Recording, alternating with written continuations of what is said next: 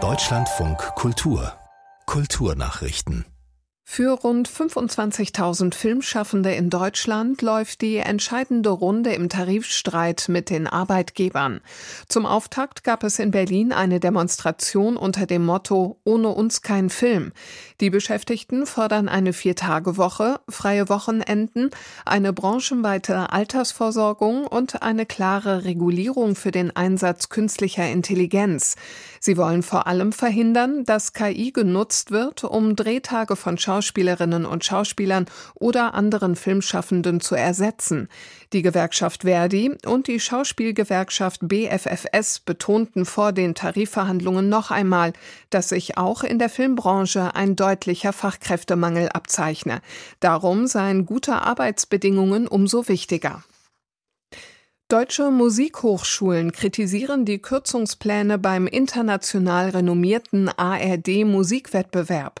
Christian Fischer, der Vorsitzende der Rektorenkonferenz der Deutschen Musikhochschulen RKM, sagte, die Pläne der ARD Intendantinnen und Intendanten, die Finanzierung dieses so wörtlich herausragenden Musikwettbewerbs um bis zu 50 Prozent zu kürzen, widerspreche aus seiner Sicht in allerhöchstem Maße dem Kultur Kulturauftrag der öffentlich-rechtlichen Rundfunkanstalten. In einer Mitteilung heißt es, die RKM fordere die ARD auf, hiervon Abstand zu nehmen und die Finanzierung nachhaltig und auf dem bisherigen Niveau sicherzustellen. Der Schriftsteller N. Scott Mameday war Pulitzer-Preisträger, Pädagoge und Volkskundler. Vor allem aber prägte er über Jahrzehnte das Selbstverständnis indigener Literatur in den USA. Wie sein Verlag HarperCollins bekannt gab, starb Mameday am vergangenen Mittwoch mit 89 Jahren im Bundesstaat New Mexico.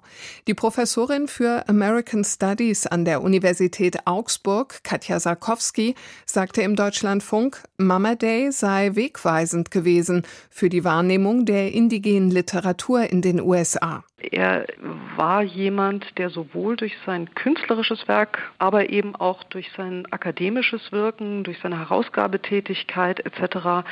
signifikant dazu beigetragen, dass indigene Literatur und indigene Sichtweisen in einer breiteren Öffentlichkeit auch wahrgenommen und ernst genommen wurden. Der frühere Burgtheaterdirektor Achim Benning ist tot.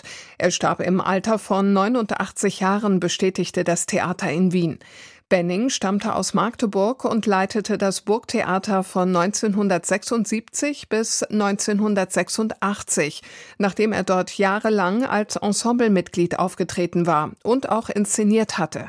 Er öffnete das Haus für das Regietheater und engagierte deutsche Regisseure wie Hans Nauenfels, Dieter Dorn oder Peter Palitsch.